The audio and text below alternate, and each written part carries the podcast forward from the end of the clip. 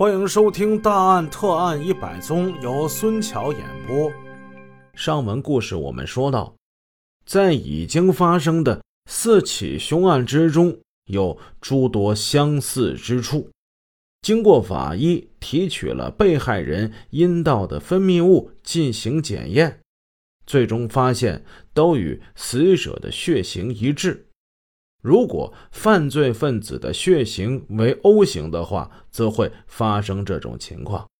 四起案件之中，杀人凶器相同，除第一起即九三幺幺幺幺案件，犯罪分子同时使用了菜刀和一种双刃刺器外，四起案件都是犯罪分子对被害人勒颈之后。到厨房拿来菜刀砍颈，杀人灭口用意明显。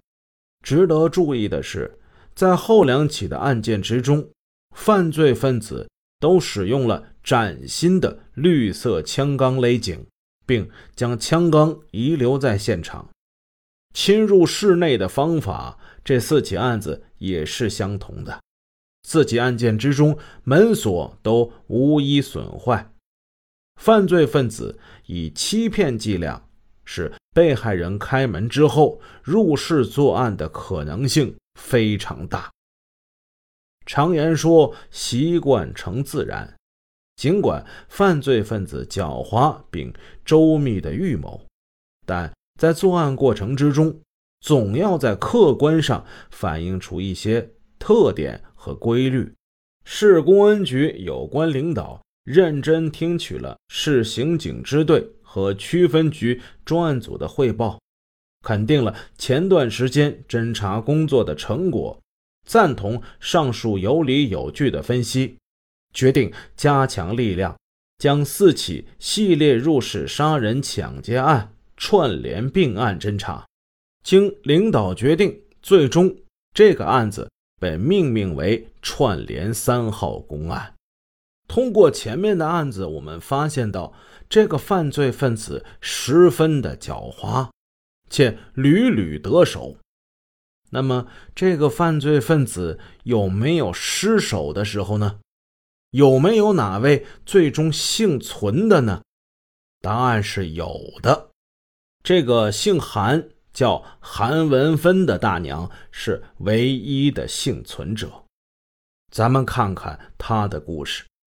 四月二十一号那天下午三点来钟，住在镇域小区一号楼的韩文芬正在家中闲坐，忽然外边有人敲门。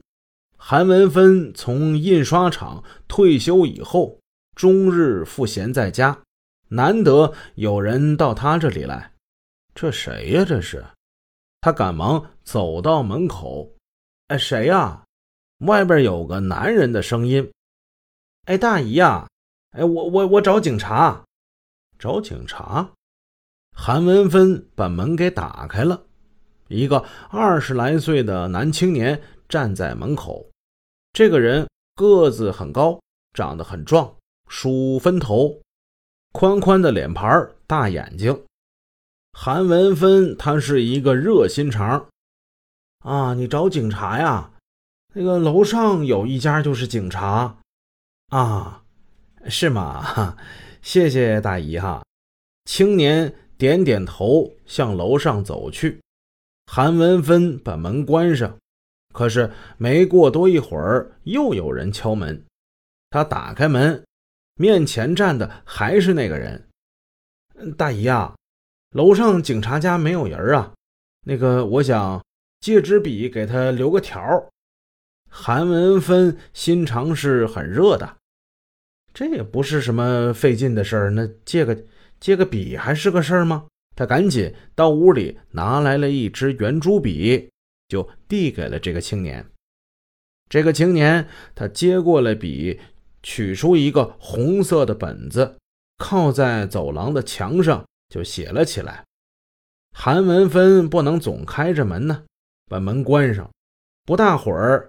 男青年敲门还笔，然后就说：“呃，大娘啊，你你家有水没？我我还挺渴的。”韩文芬向来是爱帮助别人。刚才都帮人借了支笔了，喝口水又有什么呢？他赶紧回屋给他接了一碗自来水。这年轻人估计是渴坏了，咕噜咕噜几口就给喝光了。大姨还有没啊？啊，有啊有啊。韩文芬又继续进屋给他接水。这家伙可能是渴急了啊，一口气连喝三碗水。韩文芬就问他。你找警察有事儿啊？啊，那个什么，我妈过世了。这个年轻人说着说着，脸上显出了悲哀。至于这母亲死了与找警察有什么关系，他没说。韩文芬也没再问。男青年要往外走的时候，韩文芬跟在身后送他。快走到门边的时候。突然之间，那个男青年猛地转过身来，刚才还是一张微笑的脸，一下子就变得狰狞可怕。他伸出两只如铁钳般的大手，把韩文芬的脖子给狠狠地掐住。韩大娘重心不稳，扑通一声摔倒在地。与此同时，就见这年轻人从衣兜里掏出一个像什么绳子似的东西，用这个东西就把韩文芬的脖子给缠住了。这一连串的动作做的是那么的熟练，那么的迅捷，韩文芬脑子根本没反应过来，刚喊了半句，就已经感觉到了可怕的窒息，只觉得颈部剧痛。两眼发花，在他即将踏上黄泉路那一瞬间，他想到了两个故事：东郭先生与狼，农夫与蛇。这好人呢，看来不是那么好当的，要命啊！就在这千钧一发之际，屋里头冲出来一个二十多岁的青年，这谁呀？韩文芬的儿子李祥，李祥在屋里头，他听见母亲跟外边有一个人在说话，他在里屋听得清清楚楚，但是啊，他懒得出来看，一直没有做声。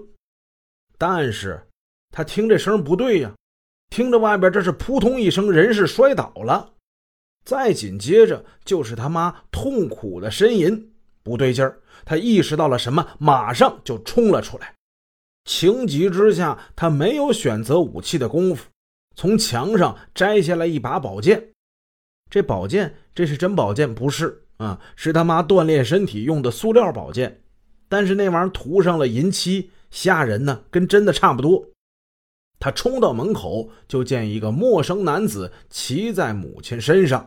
正拿着一条像绳子一样的东西，狠狠地勒着他的脖子。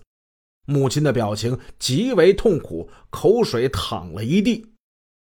李翔他嗷的一声喊，拿起这塑料宝剑就劈了下去。他劈向了歹徒，歹徒是做梦没想到这屋里原来还有一男的。我的个妈！歹徒赶紧是松了手，推开门就往楼下跑。李祥岂肯放过他呀？也是追了下去。这个歹徒腿脚真快，这个家伙一边跑一边贼喊捉贼的大声呼救：“杀人了！杀人了！”他在前面跑，李祥在后边追。到底这个杀人恶魔能不能被抓住呢？明天咱们接着再讲。